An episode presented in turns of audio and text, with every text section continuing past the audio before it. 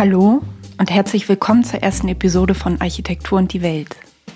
Ich bin Tilla Bagans und das hier ist ein Programm, in dem ich längere Interviews mit Architekten führe, die ich interessant oder klug oder aufregend finde und von denen ich wissen will, wie sie arbeiten und wie sie denken und wie sie lernen.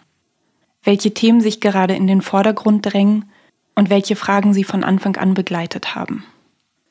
Ich möchte diese Interviews als Einzelgespräche führen, ganz egal ob mein Gast in einer Büropartnerschaft oder in einer Gruppe oder eben allein arbeitet. Weil ich glaube, dass in einem 1 zu 1 Gespräch andere Dinge zum Vorschein kommen als bei einer Unterhaltung zu dritt, wo zwei davon sowieso schon jeden Tag über ihre Arbeit reden und dann doch immer bestimmte Rollenverteilungen greifen. Aber jedem Einzelnen sind an der gleichen Sache dann ja vielleicht doch unterschiedliche Aspekte wichtig und betonenswert. Ich glaube, das Gespräch eignet sich sehr gut dazu, Gedanken zu entwickeln und zu präzisieren, aber vielleicht auch wieder zu verwerfen. Und ich glaube, dass es sich lohnt, den Gedanken zum Arbeiten und zum Denken in der Architektur Raum zu geben. Heute werde ich mit Aita Fluri reden, einer ziemlich tollen Architektin aus Zürich, die ihr Büro seit langer Zeit im Alleingang führt. Sie arbeitet aber immer wieder mit anderen Leuten zusammen, wie Roger Bolzhauser oder Jörg Konzett. Sie hat Ausstellungen gemacht und Bücher herausgegeben, Artikel für Architekturzeitschriften geschrieben und auch viel unterrichtet. Und sie hat ein berührend schönes Haus in Domat-Ems bei Chur hier in der Schweiz gebaut, über das ich unbedingt mit ihr reden wollte. Sie erzählt in dem Interview von diesem Haus und davon, welche Überlegungen sie im Entwurfsprozess angetrieben haben. Wir reden über ein Buch, von dem sie findet, dass jeder Architekt es gelesen haben müsste, weil es den Blick für architektonische Elemente und Formen schärft. Und wir reden über das Schreiben und die Sprache und über ein fiktives Gespräch mit Roger Bolzhauser im Buch Elementares zum Raum, in dem sie aufgeschrieben hat, was für Themen die beiden über Jahre hinweg besprochen und bearbeitet haben. Das ist also ein Gespräch, in dem es vom ganz nahen Blick auf Details und einzelne Momente im Entwurfsdenken immer wieder auch zurück zum großen Ganzen geht. Und das mir ziemlichen Spaß gemacht hat und von dem ich hoffe, dass es euch gefällt. Und nun viel Spaß euch also bei dem Gespräch mit Aita Fluri. Also ich würde das Gespräch ja gerne eröffnen mit dem Mehrfamilienhaus La Contenta.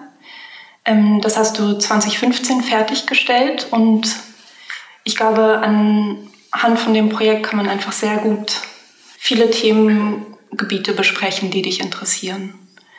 Also du hast auch über das Haus geschrieben und über die Einflüsse, die beim Entwurf da eine Rolle gespielt haben. Und vielleicht wäre es gut, wenn du zu Beginn was über das Projekt erzählen könntest und über den Ort, dass man sich eine Vorstellung machen kann, wie das da aussieht. Ja, also das Grundstück, das steht in Domadems in Bahnhofsnähe und ist eigentlich das Land, das ich am besten kenne, weil ich da aufgewachsen bin, 20 Jahre lang. Das hatten meine Großeltern, so Anfangs 40er Jahre, hatten sie sich dieses Grundstück gekauft, zusammen mit einem alten Haus. Meine Eltern haben dann in den 60er Jahren ein ziemlich anderes Haus daneben gebaut, so einen eingeschossigen sehr modernistischen Pavillon. Und die restliche Fläche lag dann eigentlich brach, so ungefähr 50 Jahre, genau. Also das Grundstück war total unternutzt. Es waren fast 4000 Quadratmeter. Und es stellte sich einfach die Frage, was, was wollen wir darauf machen oder wie soll das weitergehen?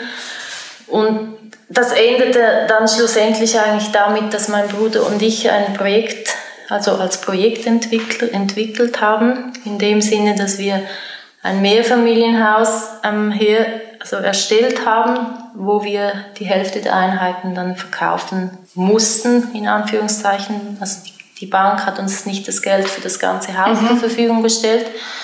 Das heißt, ich musste ab Plan eigentlich das halbe Haus verkaufen. Und dementsprechend stand ich auch unter Druck äh, seitens Konkurrenz im Sinne von den Architekturen, die halt da rundherum sonst so aufgestellt werden. Ja. Das heißt, die Kosten waren von Anfang an sehr determinierend. Ich hatte mich jahrelang auch dagegen gewehrt, je mit Außendämmung zu bauen. Ja. habe deshalb auch sehr wenig gebaut und kam dann zum Schluss, also ähm, an dem kann es jetzt einfach nicht mehr scheitern. Ich ja. probiere das jetzt. In Klammern muss ich dazu sagen, dass mich zum Beispiel das Projekt von Peter Merkel an der Gutstraße sehr inspiriert hat, dass es eben eigentlich trotz Außendämmung möglich ist, geschickte Architektur zu machen und dass es von anderen Sachen abhängt. Und das hat mich wie motiviert, dieses Projekt anzugehen unter diesem ganzen Kostendruck mit dem Wissen, es muss marktkonform sein. Also wir müssen die Wohnungen nicht nur verkaufen, sondern auch vermieten können. Das Grundstück, also die Parzelle, die ähm, zur Verfügung stand, um ein Mehrfamilienhaus zu bauen, war aber beschränkt, weil der größte Teil des Landes ist eine W2-Zone, also nur zweigeschossig bebaubar, was ich an dem Ort nicht sinnvoll fand sodass wir uns auf dieses Grundstück zurückzogen, das einen quadratischen Fußabdruck aufweist. Das heißt, ich hatte ein Riesenhaus sozusagen mit quadratischem mit quadratischer Geometrie und Schrägdachvorschriften. Das war die Ausgangslage.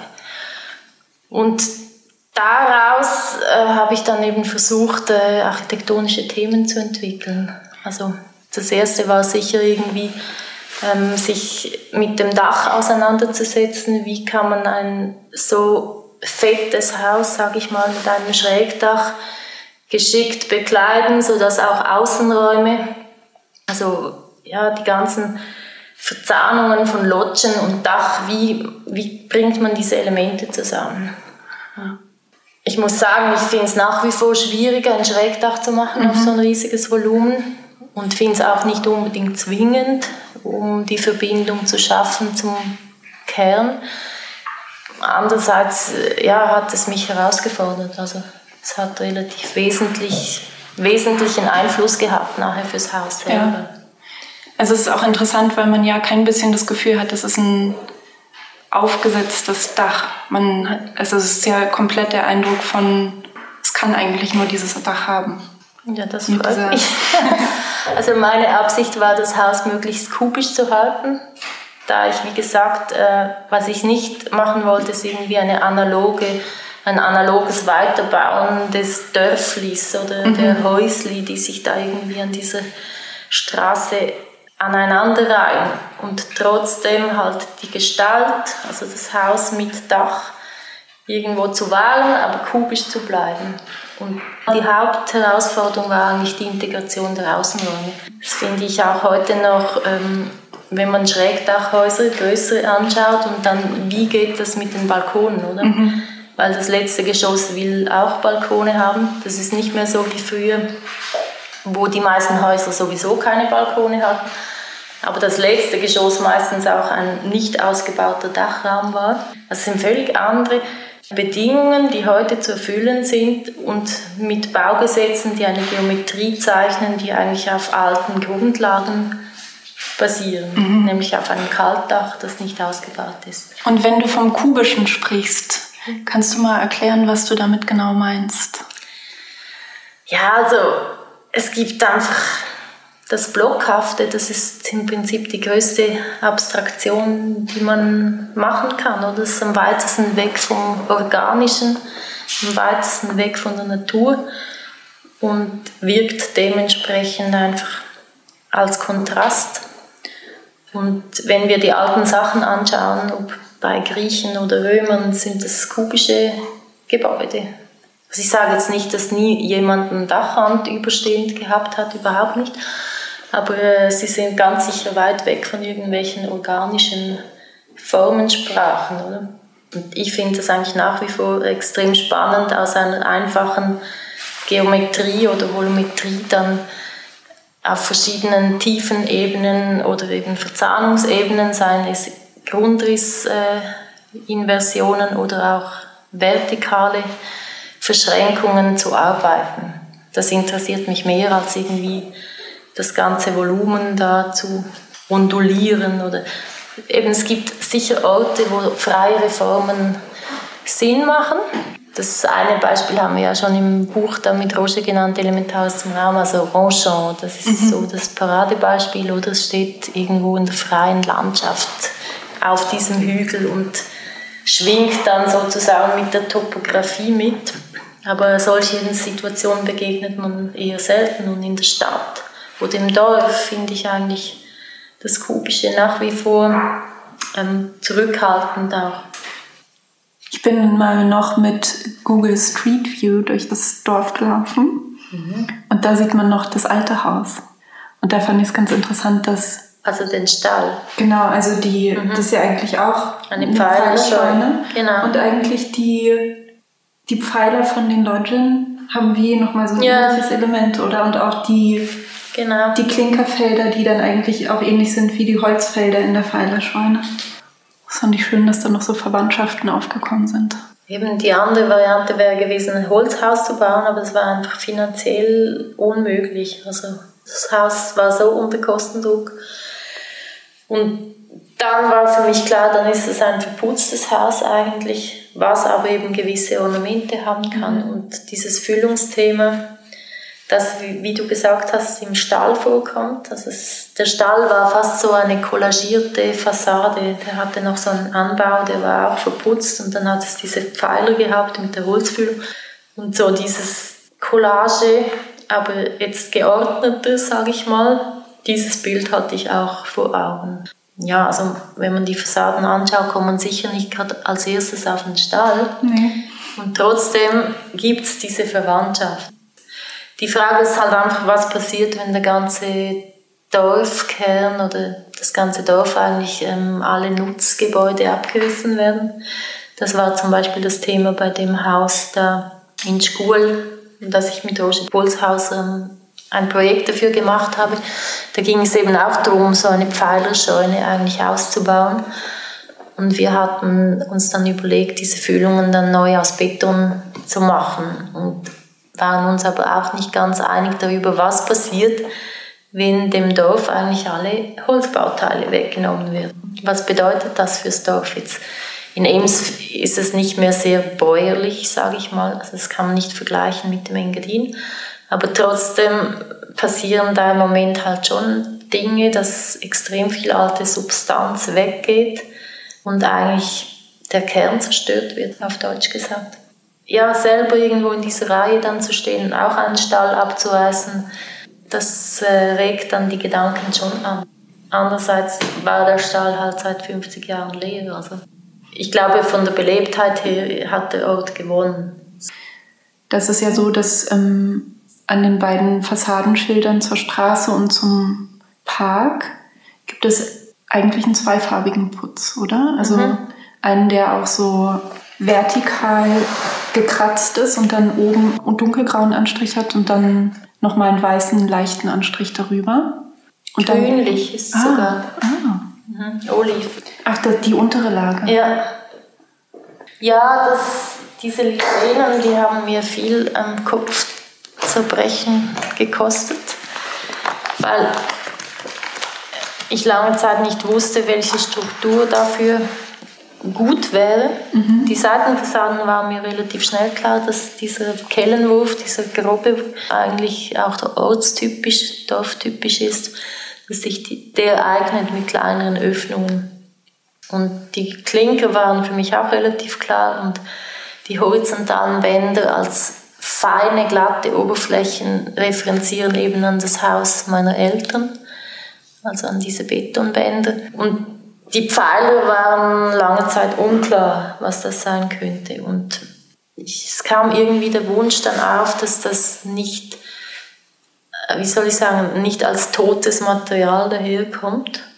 Und also ich wohne ja, oder mein Büro ist ja sehr nahe bei der Kalkbreite und ich habe mir immer diesen Putz angeschaut, den ich zwar so nicht möglich finde, wie er da angewendet wurde, weil er ums ganze Volumen rumgeht, aber an und für sich die Struktur fand ich eigentlich noch mhm. interessant und habe mich dann mal informiert, wie man das macht und habe Muster anfertigen lassen und von weitem sieht es dann tatsächlich aus wie fast Travertin oder eben Rindenputz oder so. Mhm. Also es hat so etwas Lebhaftes, die Struktur. Und das hat uns dann schlussendlich eigentlich am meisten überzeugt. Es hat auch was Steinernes oder Mineralisches mhm. eigentlich. Aber es, es ist ein Versuch. Also ich ich habe jetzt auch nicht zehn Putzhäuser gebaut und 100 Tests machen können. Es war mhm. dann irgendwann auch einmal einfach der Putz. Und bei der Seitenfassade, dass die vordere und also die Straßenfassade und die Parkfassade wie noch so reingreifen in die Seitenfassade, das war ja schon länger ein Thema. Ja. Aber diese weißen. Das? Ja. Wie nennst du die? Oh, die entstanden dann ein bisschen spontan, ehrlich gesagt. Das, das hat mich mal beeindruckt, ähm, als ich glaube, Richard Sennett eine Vorlesung gemacht hat an der ETH über Handwerk und den Vergleich gemacht hat eben zwischen Wittgenstein und Adolf Loos. Wittgenstein, der nur einmal ein Haus gebaut hat und dann musste alles perfekt sein und durchkalkuliert und alles war irgendwie am Tisch entschieden und Loos, der aber im Gegensatz dazu natürlich nur Architekt war und auf die Baustelle ging und auch vor Ort mal ein Fenster oder so gesetzt hat. Und das war mir einfach so wie im Hinterkopf. Also man kann auch vor Ort mal noch was entscheiden. Und diese weißen Streifen, die haben, haben sie so abgeklebt, per Zufall eigentlich. Und die Idee war ursprünglich, dass die ähm, aufhören. Also die begleiten eigentlich nur das Fenster einseitig, mhm. wie so Läden oder so. Und als es so abgeklebt war, fand ich das plötzlich viel angenehmer, weil es die Seitenfassade noch ein bisschen in die Höhe zieht. Das Haus ist ja so recht behäbig oder eben durch diesen quadratischen Grund ist. Man hätte gerne noch ein Geschoss mehr gehabt. Und dieses Zugelement, sage ich dem mal, äh, fand ich angenehm für mhm. diese Seiten. Aber es ähm, Bau entstanden im Prinzip durch nicht abkleben gemäß meinen Vorstellungen. Also dann kam mir eben los in den Sinn, dann fand ich, das geht. Man kann auch am Bau was entscheiden. sonst lieber nicht zu viel am Bau entscheiden, weil sonst wird es dann teuer. Ich würde gerne über den Entwurfsprozess im Zusammenhang damit reden, dass du geschrieben hast, dass du gleichzeitig zu Palladio gearbeitet hast. Und der Name des Hauses La Contenta spielt ja auch auf die Villa Foscari an, mhm. die den Spitznamen La Mai Contenta hat. Und da vielleicht speziell über, im Text schreibst du viel über die Vertikalität und die Horizontalität und auch über das Volumen des Hauses, wie es da im Dorf steht, das wirklich heraussticht eigentlich von der Masse und gleichzeitig eigentlich sehr unauffällig daherkommt. Als ich da gewesen bin, hatte ich den Eindruck, dass durch eine sehr spezifische Zuschreibung eigentlich jeden Bauteils in ein vertikales und ein horizontales Element, das eigentlich erstmal das Haus zergliedert und dann durch eine sehr feine Verwebung von allen Einzelteilen, dass man dem Volumen die große Wucht nimmt und trotzdem zu einem sehr stimmigen, festen Haus kommt. Was da die Themen waren, die dich. Mhm. Ähm ja, also ich konnte in der, zur gleichen Zeit wirklich, als ich den Entwurfsprozess begonnen habe, ähm, durfte ich einen Vortrag halten da an der Fachhochschule Nordwestschweiz, heißt sie, glaube ich, in Muttenz ja. oder in Basel. Ähm, da geht es immer ein Haus von. Und ich habe dann eben Andrea Palladius Villa ausgewählt, weil ich mich schon länger eigentlich mit ihm beschäftigen wollte und so ein Vortrag immer eine sehr gute Gelegenheit ist, dies zu tun. Und in dem Zusammenhang habe ich dann relativ viel gelesen. Also ich war auch Sachen von ihm anschauen, konkret, habe mich aber auch mit Büchern beschäftigt und es wurde mir einfach klar, dass ähm, die Spielregeln, die er sich selber gegeben hat, die waren irgendwie so direkt und offen zugleich, dass er eigentlich immer an den gleichen Themen weiterarbeiten konnte, das Leben lang, ohne sich zu wiederholen oder langweilig zu werden, aber sich immer wieder zu ähm, ja, verfeinern in dem Sinn. Und so gesehen ist es nicht irgendwie so ein Vergleich, wie jetzt Colin Rowe das gemacht hat, ähm, wo er versucht, die Villa Gage vergleichen. Ah, der Grundriss ist genau das Maß und so. Es hat eigentlich wenig mit dem zu tun, sondern mehr so mit allgemeinen Regeln. Eben zum Beispiel, wie macht man einen Übergang von außen nach innen? Natürlich habe ich hier ein Mehrfamilienhaus mit zehn Balkonen. Palladio hatte meistens nur eine Loggia, die er bewältigen musste. Aber wie geht man um mit der Frage ähm, von Säule und Wand oder mit ähm, Architrav oder wie verzahnen sich die Dinge, wie geht es von innen nach außen, wie sehen Fassaden aus, also was haben die für Hierarchien, sind die auf alle Seiten gleich, sind sie überhaupt nicht, zeichnet das Haus nach außen das ab, was es innen ist, tut es nicht, also ist eigentlich nicht direkt lesbar, auch bei ihm? Eben welche Elemente nutzt er, um Horizontalität herzustellen, was, wo kommen die vertikalen Elemente, was sind zum Beispiel diese gepressten Dachgeschosse, die er ja auch hat, aus anderen Gründen. Ich hatte sie aus Baugesetzgründen, aber er hat, hat das eigentlich formal gemacht. Was kann man aus einem Sockelgeschoss machen und so weiter auch innen, also diese Systeme, die er da entwickelt hat, mich interessiert weniger das Kreuzförmige, das man heute verbindet mit Palladio, sondern eben vor allem das Zusammenarbeiten oder untereinander Arbeiten von Zellen möglichst ganglos. Das, das war mir ein Anliegen.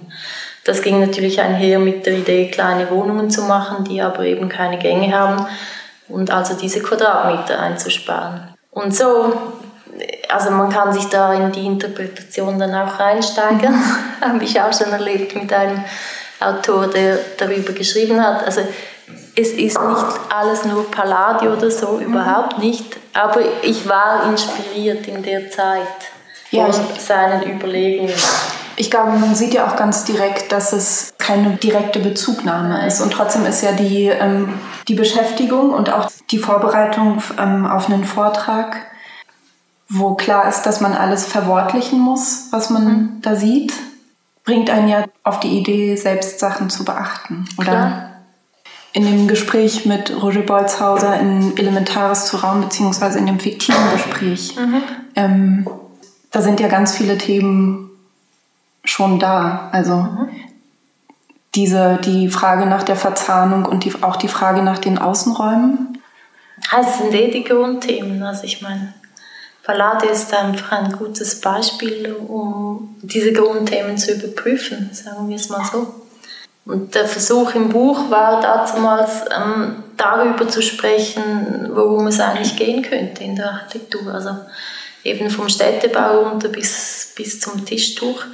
Auch in der Meinung auszudrücken, dass es eben nicht beliebig ist, dass man eigentlich über die elementaren Dinge reden kann weil schlussendlich die für alle gleich sind. Ja. Das ist mal, also das war mal die These und das kommt auch aus dieser Idee. Ich weiß nicht, vielleicht kommen wir später drauf ähm, im Zusammenhang mit einem Buch, über das wir vielleicht noch sprechen, aber die Grundidee, ähm, dass eben Raum eigentlich physisch wahrgenommen wird, physisch und sinnlich wahrgenommen wird und dass es deshalb eben darum geht, die Wirkungsweisen von Raum kennenzulernen. Nicht unbedingt, was es ist, sondern eben wie Raum wirkt.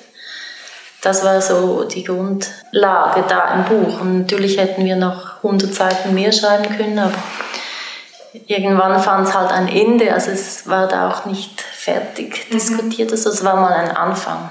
Ich glaube, persönlich hatte ich selber immer das Bedürfnis, dies zu tun, weil ich während meines Studiums ähm, das vermisst habe. Ich hatte Gefühle dafür, wie ich etwas empfand, aber ich konnte es nicht benennen. Mhm. Und ich war auch an wenigen Orten oder Lehrstühlen, bei denen mir diese Sprache eigentlich äh, mitgeteilt worden wäre.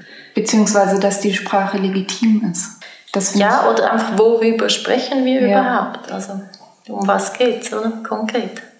Warum sitze ich hier und nicht, warum will ich nicht da drüben sitzen? Was sind es für Grundmomente, die ich suche oder nicht möchte? Oder und das äh, habe ich vielleicht außer beim Lehrstuhl Flora Rüscher, habe ich das eigentlich sonst nirgends bekommen. Ähm, vielleicht können wir den Moment gerade nutzen, um über Lehrer und Gesprächspartner zu reden, mhm. die überhaupt genau den Moment schaffen, dass plötzlich Worte da sein können, die vorher undenkbar waren oder ungehört, die wirklich den Blick ändern auf die, ja. auf die eigene Arbeit. Ich schreibe mir meine Unfähigkeit während des Studiums etwas selber zu, aber ich, ich wollte vorher einfach sagen, beim Lehrstuhl Flora Rüscher hatte ich noch am ehesten das Gefühl, dass irgendwo das thematisiert wird, was mich jetzt umtreibt, sagen wir so. Aber während des ganzen Studiums hatte ich nie das Gefühl, ich verstehe, warum es eigentlich gehen könnte. Und geändert hat sich das später erst, nachdem ich begriffen hatte, ich möchte gern lernen von Leuten, die mich beeindrucken durch ihre Arbeit. Das war zum Beispiel am Anfang Jürg Konzett als Ingenieur, nicht als Architekt, aber trotzdem. Er hat mir eine Konstruktionswelt eröffnet. Und nachher ging ich auch zu Mali Peter und habe auch dort erfahren, ähm, dass natürlich eine ganz andere Sprache über äh, Architektur herrschen kann, als was ich bis dahin erfahren hatte. Und sicher war nachher meine Begegnung auch mit Roger Bolshauser wichtig, um diesen Gefühlen nachher Ausdruck zu verleihen, mhm. was das konkret ist, sozusagen. Aber ähm, in dem Sinn ist eine Persönlichkeit in der Lehre zu haben, das ist matchentscheidend aus meiner Sicht. Also wirklich jemanden zu begegnen, der, der darüber sprechen kann mhm. und nicht einfach nur äh, vermut, also nicht nur spekuliert oder wie soll ich sagen, der irgendwie ein Verständnis hat, Zusammenhänge rüberzubringen.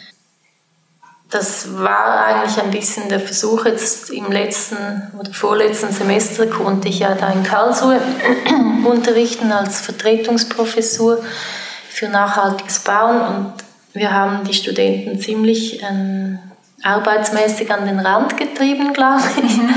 Aber der Hintergrund war halt in einem Semester irgendwie wirklich zu versuchen, die Gesamtzusammenhänge zwischen Städtebau, Volumetrie, Konstruktion und auch Innenraum, Fassadenausdruck, alles, das spielt alles zusammen. Man kann das eigentlich nicht total separat mhm. behandeln und dementsprechend äh, haben sie halt viel gebaut und produziert und ich hoffe, dass dass ein bisschen Verständnis aufgekommen ist, dass es eben um die Zusammenhänge geht mhm. zwischen den verschiedenen Dingen.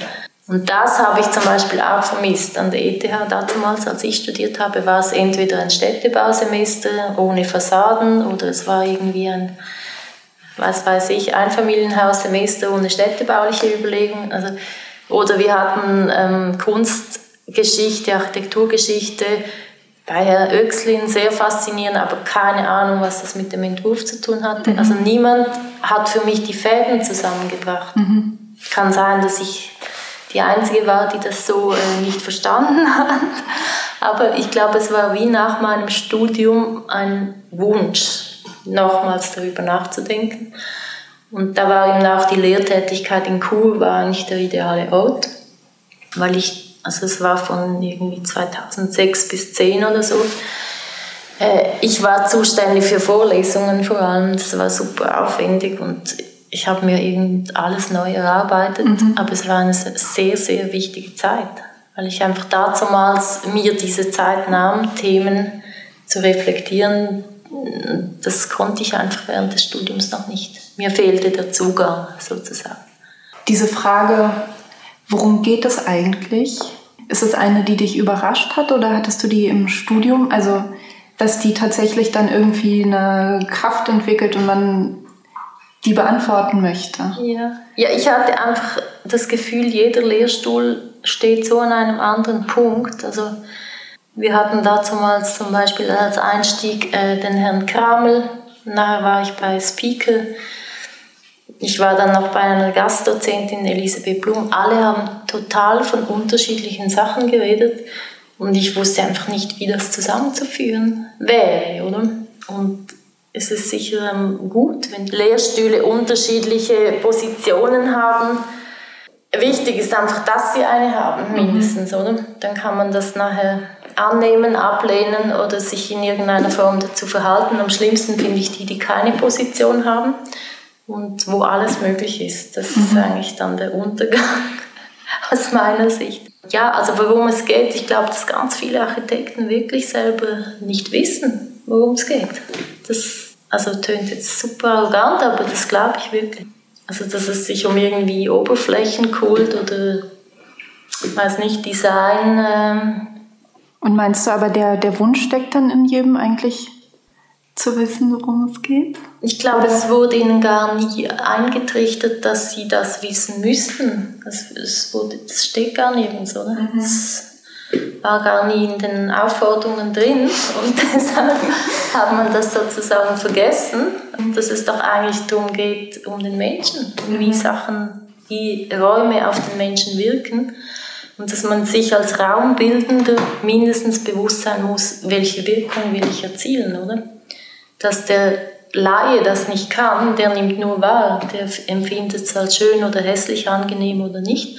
Der muss nicht wissen, wie man das herstellt. Aber als Architekt muss ich doch das wissen. Wenn ich das mache, dann produziert das diese Stimmung oder dieses Gefühl von Raum. Jetzt können wir ja mal ähm, zu dem Buch kommen. Das ist von Rudolf Arnheim, das hat er 1977 geschrieben. Genau. The Dynamics of Architectural Form. Und was ich da sehr interessant finde, ist es, ich glaube schon, dass wenn man im Studium anfängt, ähm, Räume zu entwerfen mit Kartonmodellen, dass man viel über Raum nachdenkt. Aber dass man seine eigene Empfindung so ernst nimmt, dass man behaupten kann, das sei so, mhm. ist ein besonderer Schritt. Und ich habe ähm, den Eindruck, dass bei diesem Buch ist er ja sehr darum bemüht, das auf nicht subjektive mhm. Ursprünge zurückzuführen. Genau. Er argumentiert phänomenologisch. Die Dinge wirken von sich aus so. Es ist nicht die Person, die das so empfindet, sondern sie tun das aktiv. Das macht es dann universal natürlich, oder? Ja. Und kannst du mal ein bisschen was über das Buch erzählen?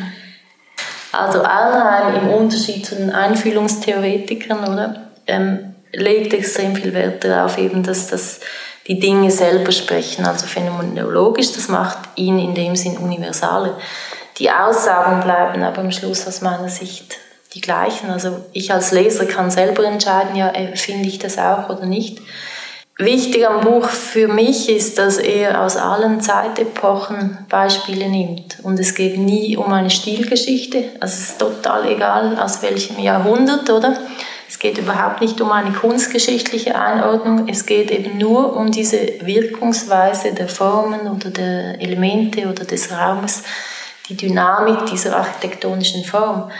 Und das finde ich großartig, auch wenn die Beispiele zum Teil veraltet sind. Mhm. Also ich hätte eigentlich Lust, ein zeitgemäßes Buch in dem Stil zu mhm. machen, mit zeitgemäßen Beispielen. Habe das auch schon ein bisschen wie gemacht als Vorlesungsskript in Kur wo man genau seine Themen, oder Horizontalität, Vertikalität, Masse und Leerraum oder Bewegung, Dynamik oder Aufenthalt, das sind all diese Kapitel, die da vorkommen. Das, das sind einfach die elementaren Fragen. Mhm. natürlich hat jede Epoche dann andere Antworten darauf entwickelt oder modifiziert.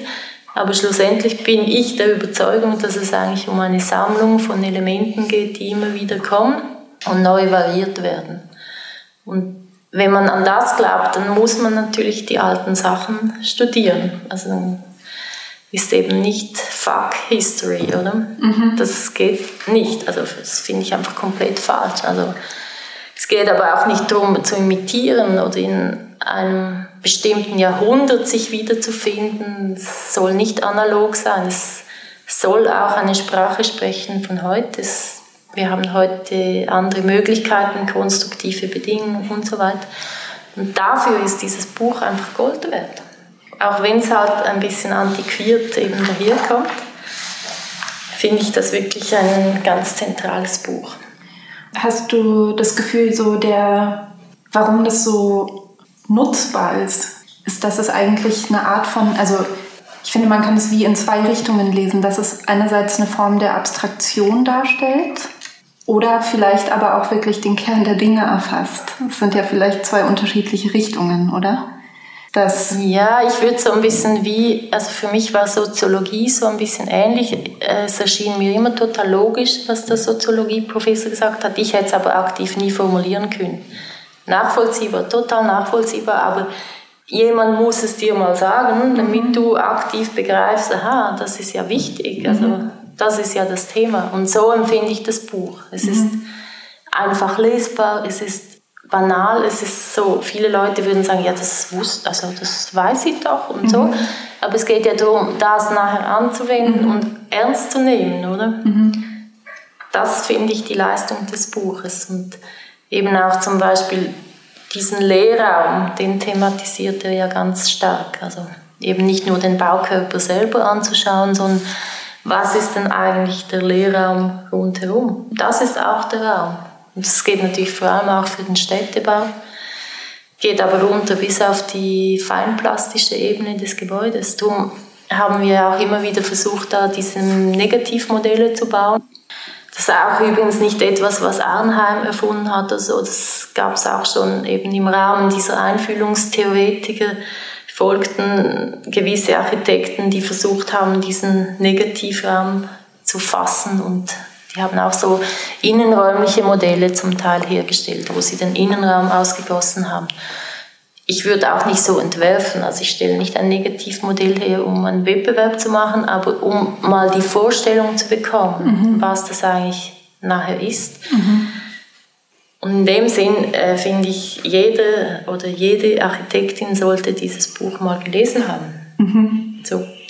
Trotzdem ist es nachher nicht garantiert, dass man super gut entwerfen kann, natürlich, aber mindestens hat man mal eine Basis äh, der Elemente, die vielleicht eine Rolle spielen. Mhm. Und bei dieser Suche nach der Frage, worum es eigentlich geht, die Frage, die dich antreibt, ist es also hat, gibt es wie eine Verknüpfung mit Wahrheit, dass man für diesen Ort eigentlich nur eine richtige Sache entwickeln kann. Ich würde nämlich eigentlich auch gerne noch überleiten zu, worum es geht, im Zusammenhang damit, dass man selber Architekt ist, als eine Einzelfigur.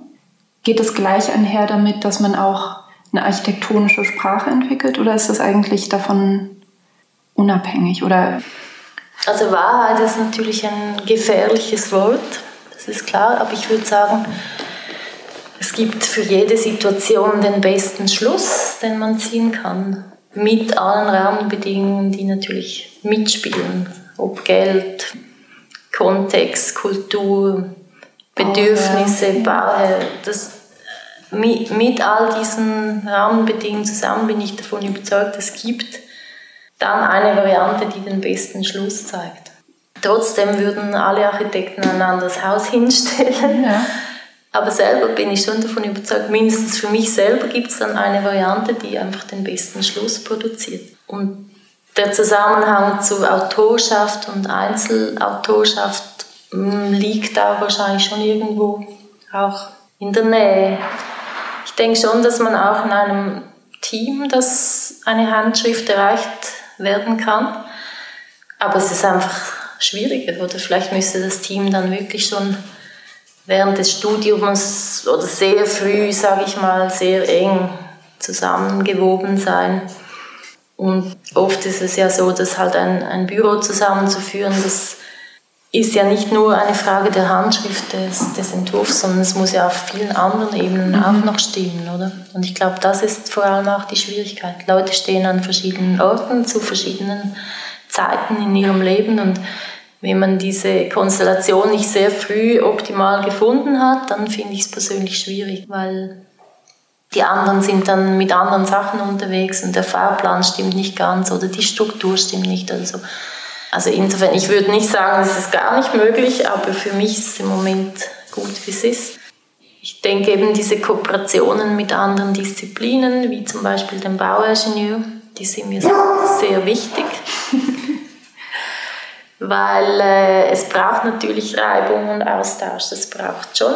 Ich bin auch sehr dankbar meiner besten Freundin Katharina Sternberger, die mich immer wieder ähm, berät, also sei es in Wettbewerben oder auch in Bauprojekten, wo ich dann aber mit der Beratung nachher machen kann, was ich will. Mhm. Also das, ich finde das die angenehmste Situation. Ich muss dann mit niemandem irgendwie auf Bedürfnisse Rücksicht nehmen, sondern ich kann einfach objektiv überlegen, was mache ich jetzt mit dieser Beratung. Und insofern finde ich das eigentlich angenehm. Es hat natürlich die die Schattenseiten, dass ich natürlich dann alles alleine trage, auch bis hin zur Ausführung. Dort wäre es sicher angenehmer, man hätte noch einen Partner, der sich vielleicht ausschließlich damit beschäftigen wollen würde. Mhm.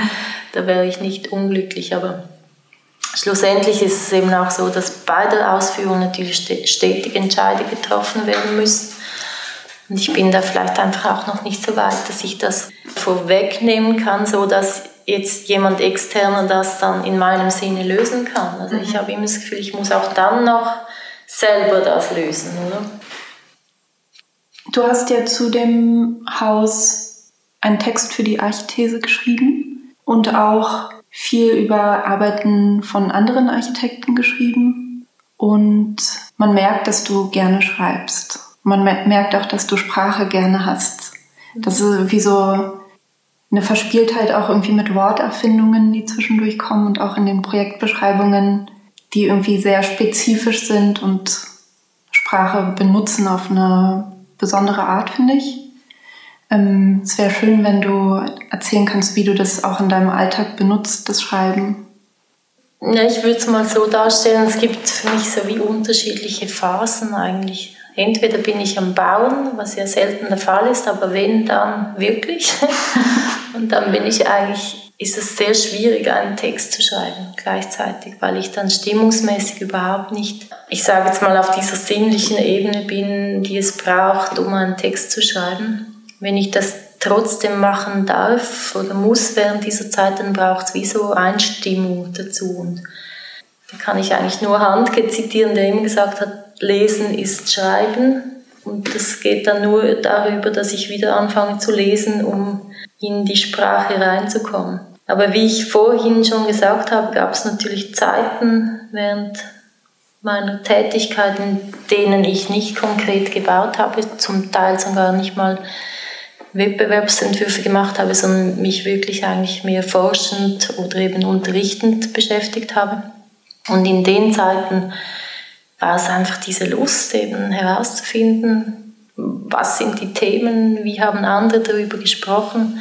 Ich finde auch meistens Texte von Architekten, die selber ähm, beachtliche Dinge leisten können, entwerferisch, finde ich auch die Texte dann am spannendsten eigentlich. Weil sie eben anders äh, über die Dinge schreiben als, ich sage jetzt mal, der Theoretiker, der nicht das konkrete Entwurfsproblem einfach Früher hätte man gesagt, unter der Reißschiene heute im Computer hat. Finde ich das einfach nach wie vor am inspirierendsten. Und ja, die Dinge zusammenzubekommen, also eine, ich sage jetzt mal, unsinnliche Ausführungsplanung und ein sinnliches, sich die Gesamtzusammenhänge überlegen, das finde ich also recht schwierig. Von dem her mache ich das eigentlich phasenweise. Und am Anfang habe ich auch einfach mal angefangen mit äh, Bauten die jetzt nicht mal unbedingt von besonderem Interesse waren, aber das war mal, um mich überhaupt ähm, anzupreisen als Schreibende. Und als dann die Angebote kamen, ab dann habe ich dann ausgewählt, mhm. sagen wir es so. Und ich schreibe eigentlich immer weniger ähm, über anderes, ähm, ja, weil irgendwo im Moment die Lust einfach da ist, selber über mein eigenes Tun nachzudenken. Dann gibt es so ein paar Texte, die eben der Forschung der Alten nachgeht, wie Bouillon oder Beret oder vielleicht eben auch Palladio oder so. Und ich finde es natürlich ein ganz wichtiges Thema, dass man selber in der Lage ist, aktiv Gedanken zu formulieren. Und für mich war eigentlich diese Schreibübungen, sage ich jetzt eben, das ist der Teil davon, oder? Aktiv zu formulieren, was ich an den Dingen gut finde oder wo, das, wo ich das Potenzial sehe oder so. Und das finde ich auch, das fehlte total in der Ausbildung. Also, dass man selber benennen muss. Mhm. Und dafür braucht es natürlich Unterstützung. Man kann das ja nicht einfach so. Ich glaube, die Reflexion darüber, was nehme ich wahr, das ist wieder der erste Schritt. Ohne das kann man nachher auch nicht transformieren. Und das fände ich sehr wichtig, wenn das vertiefter geschult würde. Also weil man ja einfach sonst vor, es hört sich ein bisschen technisch an, aber vor einem Herstellungsproblem mhm. gestellt ist, oder? Dass man, man kann vielleicht immer noch sagen, das finde ich schön und dann kommt man vielleicht zu einer Bildercollage von Sachen, die man schön findet, mhm. ohne eigentlich benennen zu können. Warum finde ich schön, ja. oder? Darum geht es doch, zu wissen, was, macht es aus, dass ich das als angenehm empfinde oder eben nicht. Und das meine ich eben damit, dass viele Architekten reden über irgendwelche Dinge, aber nicht über die Ursachen sozusagen. Und du hast ja nach dem Studium auch noch zweimal eigentlich theoretische Studiengänge genau. gewählt, mhm. weil da schon so eine Sehnsucht nach dem Studium aufgekommen ist, dass das eigentlich gar nicht angesprochen wurde. Ja, wahrscheinlich. Es war vielleicht auch, also das erste Mal, als ich da an der, mittlerweile heißt sie, glaube ZHDK, an der mhm. Hochschule der Künste da in Zürich, die Theorie der Gestaltung studiert habe, das war sicher so ein erster Gehversuch irgendwo nochmal ein, eine theoretische Annäherung zu suchen.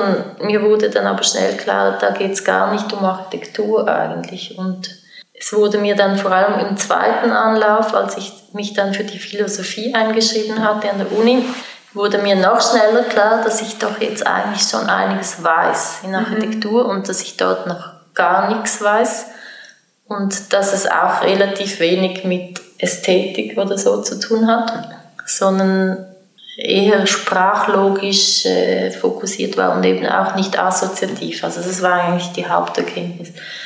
Und Entwurf funktioniert aus meiner Sicht auch assoziativ. Auch wenn das jetzt der These entgegenspricht, die ich vorhin formuliert habe, dass man die Dinge benennen kann, ist es natürlich so, dass ich trotzdem irgendwo während des Entwurfsprozesses mich abwende von einer Logik und auch einfach intuitiv Sachen mache. Und das geht ja zum Beispiel in der Philosophie, also in der auslegenden Philosophie geht das ja gar nicht, oder? Das muss alles knallhart runterseziert bis zum letzten. Und das hat mich dann so wie zurückgebracht eigentlich zur Architektur, weil mir diese Freiheit eben auch passt. Und ich, ich glaube eben diese Mischung zwischen Genauigkeit der Sprache und dann doch der Freiheit, ich kann aber eigentlich tun, was ich will diese Kombination, die finde ich schon super faszinierend. Und ich plädiere einfach für ein bisschen mehr Genauigkeit auch in der Sprache bei den Architekten, weil zum Teil ist es fahrlässig. Also ich finde, man sollte mindestens eine Säule von einer Wandscheibe unterscheiden können und das ist jetzt auf einer technischen Ebene, aber eben auch benennen können, was man eigentlich äh, will. Mhm. Und trotzdem ist es nicht logisch am Schluss das ist eigentlich die große Kunst, oder? Sich darin zu, zu bewegen. Und, mhm. und gleichzeitig muss man sagen, gibt es äh, sehr gute Architekten, die sich schlecht artikulieren können, aber äh, vielleicht visuell oder bildhaft denken. Mhm. Gibt es auch. Mhm. Sind aber die Ausnahmen, würde ich mal sagen. Sie können es, also gedanklich können sie es dann meistens schon formulieren, was sie wollen, aber es ist vielleicht nicht äh, perfekt artikuliert einfach. Ja, ich, ich, finde, man trifft es schon an, dass ähm, man merkt, jemand möchte da auch keine Zeit investieren. Ja. Aber also wenn man wenn man das nicht braucht, die Sprache, mhm. um seine Arbeit klar zu bekommen, sondern das über mhm. andere Wege schafft, mhm. dann ist das ja natürlich völlig ja, also ich schreibe auch keinen Text, um einen Entwurf zu machen. Mhm. So ist es ja nicht, aber ich ziehe dann aus meinen Erfahrungen, die ich eben gemacht habe, aus dem Schreiben oder aus dem Lesen oder aus dem Betrachten, die fließen dann intuitiv in meine Entwürfe, in meine Skizzen, in meine Modelle ein. Es ist mhm. nicht so, dass ich mich hinsetze und einen Text schreibe, gar nicht. Also das ist in der Produktion dann der umgekehrte Weg. Der Text ist am Schluss eigentlich die Zusammenfassung oder das, der Versuch, ein Amalgam zu machen von all den Überlegungen, die da intuitiv eigentlich mhm. eingeflossen sind. Aber da, jetzt fragt sich ja, von wo kommt die Intuition, oder? Oder wie viel Intellekt steckt in der Intuition, oder? Das ist eine schwierige Frage. Ist das abgrenzbar? Nein, ist, aus meiner Sicht sind es eben Erfahrungen, die, also meistens, die man gemacht hat und die kommen, nachher kommt intuitiv eine Reaktion auf ein bestimmtes Problem, aber die gründen aus, auf eine Erfahrung, die man selber schon irgendwo mal gemacht hat. Ob jetzt an einem eigenen Projekt oder an einem anderen. Ich glaube nicht, dass die einfach aus dem Weltall kommen. Ich würde dich ja gerne noch zu deinem Arbeitsprozess befragen. Mhm. Hier in dem Sitzungszimmer stehen überall ähm, Gipsmodelle und Kartonmodelle, die weiß angestrichen sind oder mit Gips herum. wie du dich eigentlich einer Entwurfsaufgabe näherst. Mhm. Funktioniert das noch viel über Skizzen? Also ich würde sagen, wenn ich einen Wettbewerb beginne, dann fängt es meistens mit Volumenmodellen an, die parallel gefolgt werden von Skizzen auch zu Volumen oder Städtebau, sei das Grundriss oder eben einfach großmaßstäblichere Skizzen. Und früher musste ich viel mehr Modelle noch bauen, also für, für den großen Maßstab, sagen wir es mal so. Heute weiß ich relativ schnell, ob ich was möglich finde oder nicht. Vielleicht weiß ich noch nicht, wo ich das Haus dann hinstelle, aber die Abschätzung davon, ob das ein Volumen ist, das ungefähr dieses Programm bedienen kann, das geht schneller als früher.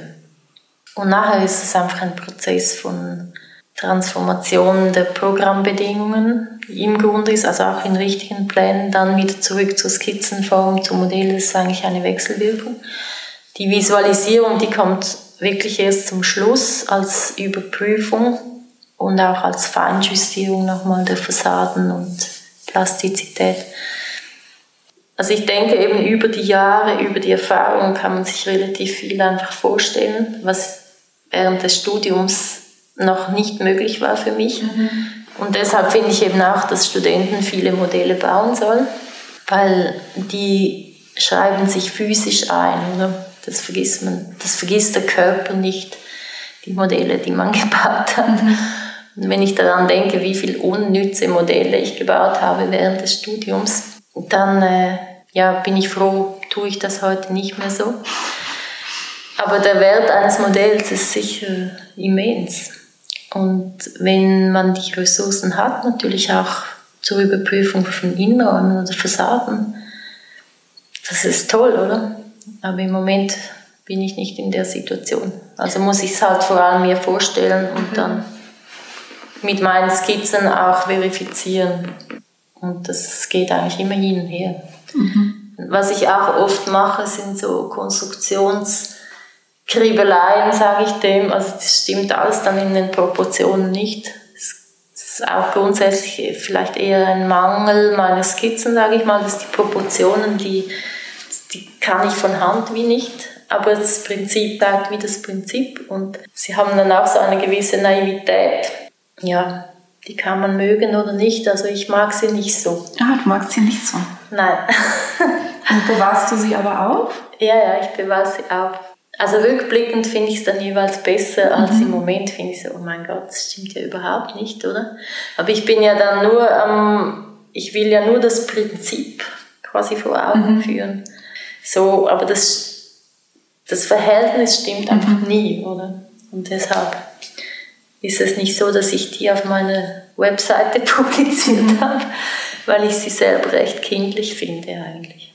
Ich habe noch eine Frage. Vorhin hast du das auch gesagt, das Haus Biene ist ja ein Einfamilienhaus. Mhm. Findest du, es gibt eine Größe oder ein Programm von einem Haus, wo es eigentlich eine übergeordnete Ordnung braucht in der Fassade? Also, dass man eigentlich keine freien Anordnungen, dass es eigentlich nicht mehr geht?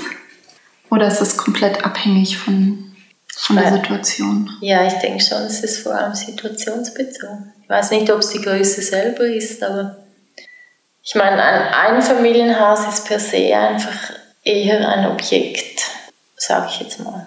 Und ein Mehrfamilienhaus sollte sich aus meiner Sicht eher einreihen in irgendeine übergeordnete städtebauliche Freiraumordnung und ich würde es jetzt nicht unbedingt an die Größe des Programms knüpfen, überhaupt nicht.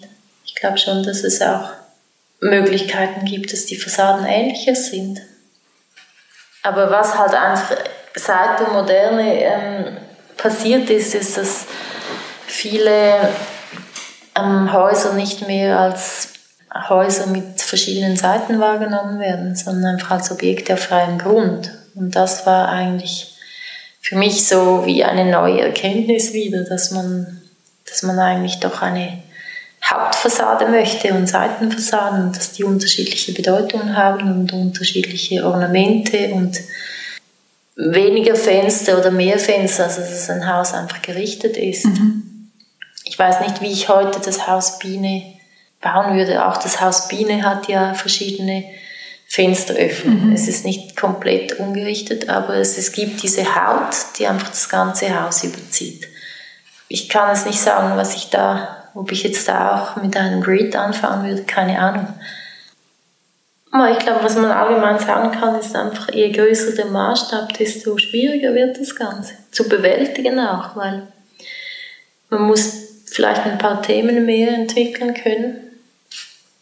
Ich finde es echt schlimm, also Häuser mit 100 Meter Länge und einem Fensterformat. Das, ich glaube, das kann ich pauschal sagen, das finde ich einfach schlimm, egal wo. Also, das heißt, Gliederungsthemen zu entwickeln, die dann nicht ein Übermaß annehmen, aber doch genügend Varietät in einem großen Maßstab mit allen Bedingungen von Wohnungen, Programmen und so weiter, das ist einfach hochkomplex. Und ich persönlich bin froh, dass ich äh, vielleicht ich hoffe, ich werde mal noch was Größeres bauen, aber nicht unbedingt jetzt im sehr jungen Alter schon was Großes bauen konnte, weil das wäre vielleicht nicht so gekommen, wie ich das dann später mir vorgestellt hätte. Also mhm. Ich bewundere zwar all die jungen Büros da, die von Anfang an irgendwie riesen Kisten bauen, also dass die das überhaupt schaffen. Mein Ding ist wie nicht, mhm. weil ich glaube, jeder Maßstab ist nochmal so ein paar Jahre Zeit zwischen, mhm. um den bewältigen zu können. Natürlich ist es aber auch so, dass ab einer gewissen Größe von Gebäude wiederholen sich die Dinge. Also es gibt wahrscheinlich wie so eine kritische Schwelle, wo, wo es immer noch mehr Themen braucht und dann braucht es aber auch nicht mehr noch mehr. Mhm. Aber so das Einschätzungsvermögen zu bekommen, wie viel braucht es denn, das ist super schwierig, finde ich. Und gerade auch unter Zeit- und Kostendruck dann das noch umzusetzen, ja, das ist eine große Herausforderung. Also ich staune, wie junge Büros, die dann so plötzlich vielleicht einen 50 Millionen Bau gewinnen, mhm. wie die das dann hinbekommen. Oder? Also ich finde es eigentlich gut, wenn man mal ein bisschen kleiner anfängt mal eine Treppe, aha, ein Fenster, Küche und so weiter. Und dann, irgendwann, würde man gerne größere Sachen bauen, natürlich. Ich würde zum Beispiel gerne mal einen größeren Raum bauen. Also das werde ich jetzt hoffentlich demnächst in, mit dem Kindergarten, aber ich stelle mir noch was viel Größeres vor, also wirklich einen Saal oder eine Halle oder so. Mhm. Das wäre auch nochmal eine ganz andere Herausforderung. Aber eben, also ich glaube, man kann sich auch mit einer ganz kleinen Aufgabe sehr lange beschäftigen, ohne dass es einem dabei langweilig wird. Ist kein Problem für mich. Dann möchte ich dir zum Abschluss noch eine Frage stellen, die ich vorhabe, jedem Gesprächspartner zu stellen.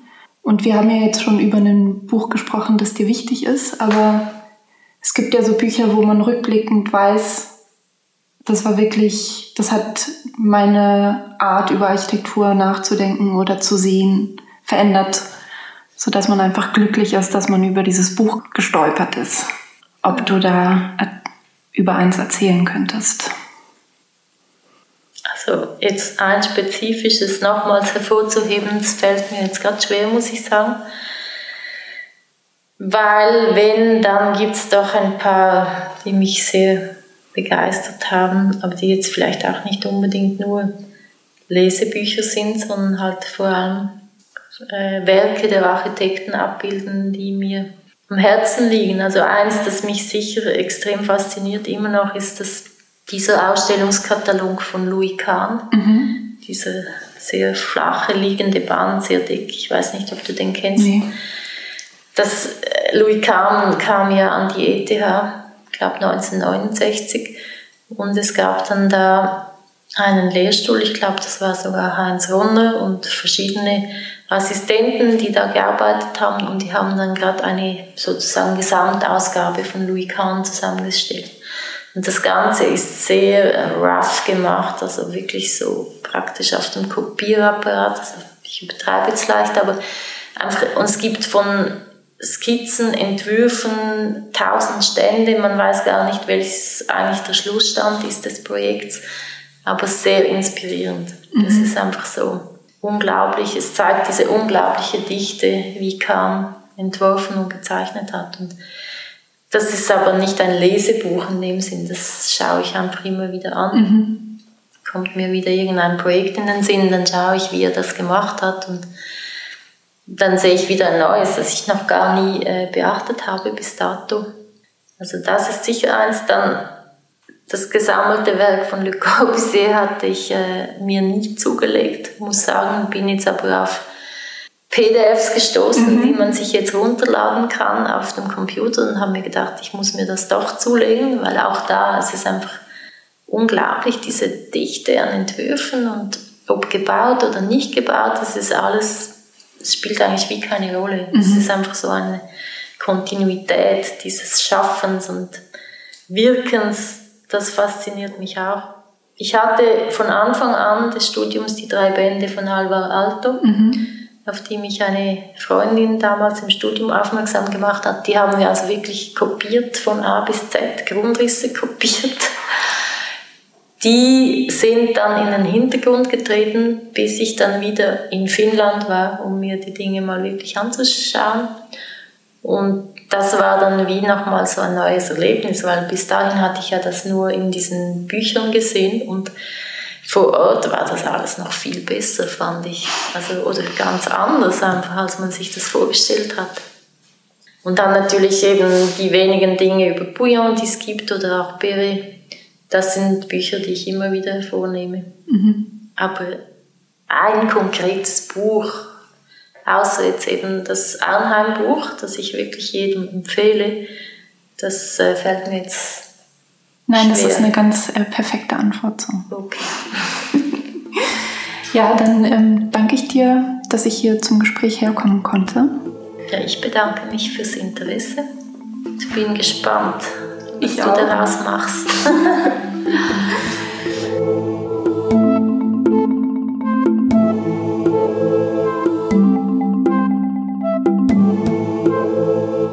Das war also die erste Episode von Architektur und die Welt. Vielen Dank fürs Hören und vielen Dank noch einmal an Aita Fluri für ihre Zeit und natürlich für das interessante Gespräch. Wenn euch dieser Podcast gefällt, dann erzählt doch einem Freund oder einer Freundin davon, die ihn vielleicht auch mögen würden. Das hilft nämlich dabei, dass ihn auch andere Leute entdecken können. Ich bin Tilla Bagans und werde hier in zwei Wochen wieder mit der nächsten Episode zu hören sein.